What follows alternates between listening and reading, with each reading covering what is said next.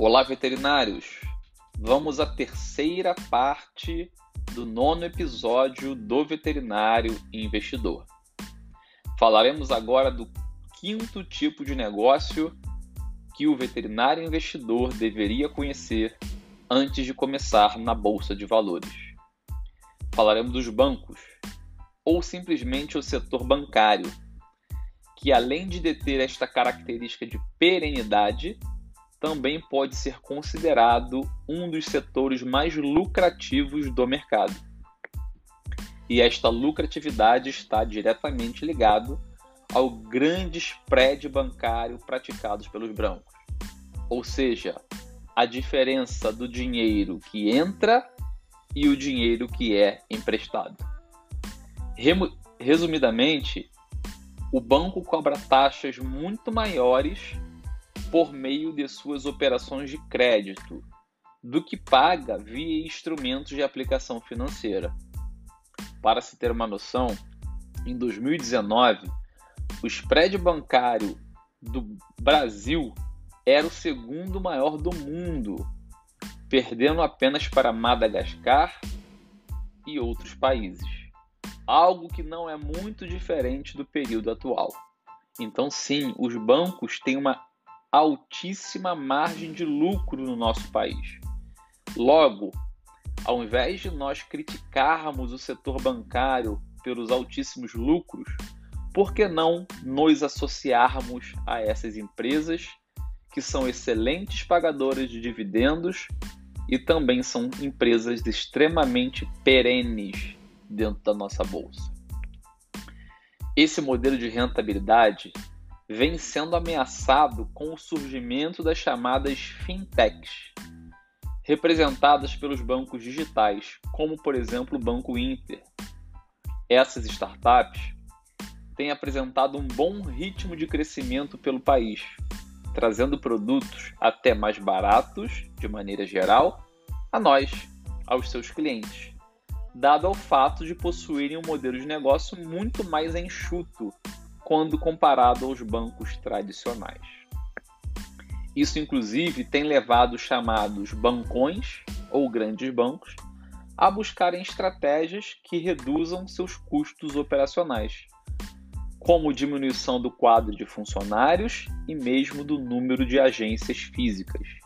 E também temos observado a ampliação e o melhoramento dos canais digitais.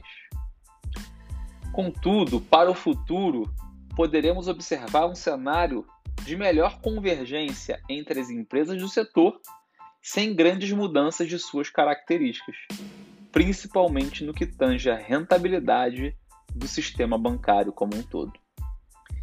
E dentre esses bancos, com ações negociadas na nossa bolsa de valores, eu destaco o Banco do Brasil, o Banco Bradesco, o Banco Santander, o BTG Pactual, o Itaú e o Banco Inter. São os bancos mais negociados na nossa bolsa de valores. O sexto tipo de negócio, o setor de serviços, que é um dos setores mais complexos de se analisar como tipo de negócio, pois estes estão entranhados em diversos outros setores da bolsa de valores.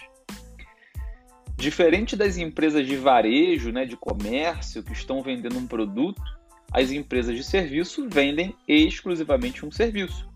Ou seja, faz prestação de serviços para pessoa física e pessoa jurídica. E o maior desafio é fidelizar o cliente. Uma das principais metas desse tipo de negócio é conquistar o chamado efeito rede que são serviços cada vez de maior qualidade por um menor preço. Exemplo: quanto mais gente utiliza, mais barato fica para o consumidor, porque dilui os custos. Vamos dar um exemplo. Quanto mais pessoas utilizarem o serviço do Uber, melhor para a população em uma primeira análise, pois aumenta o número de carros. Lógico que existe um teto senão o serviço também cai. Existem cidades pequenas, por exemplo, do Brasil, que atualmente só possuem dois ou três motoristas de Uber. Porque é uma cidade pequena, consequentemente com uma população diminuta e poucas pessoas ainda conseguem utilizar o Uber. Logo, é difícil gerar esse efeito rede. As empresas de serviço, de um modo geral, sofrem muito mais nas cidades menores, como essas do interior. Outro desafio para as empresas de serviço é aumentar o ganho de escala. O que, que seria o ganho de escala? A capacidade de aumentar a receita sem aumentar os custos. Como, por exemplo, a Netflix. Toda despesa que ela tem para produzir uma série será diluída de forma que quanto mais gente assinar a mensalidade da Netflix. O foco deve ser em diferenciação de serviço e na fidelização do cliente.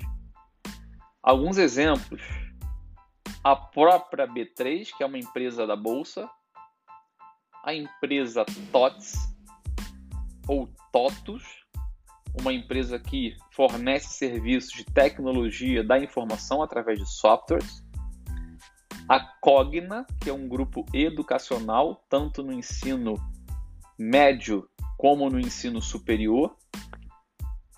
A Odontoprev, que está relacionada a planos de saúde odontológico. A Fleury, que fornece serviços de diagnóstico através de exames laboratoriais. A Qualicorp, que é uma empresa também de planos de saúde. Ou ainda o laboratório Hermes Pardini. Terminamos a terceira parte do nono episódio do veterinário investidor.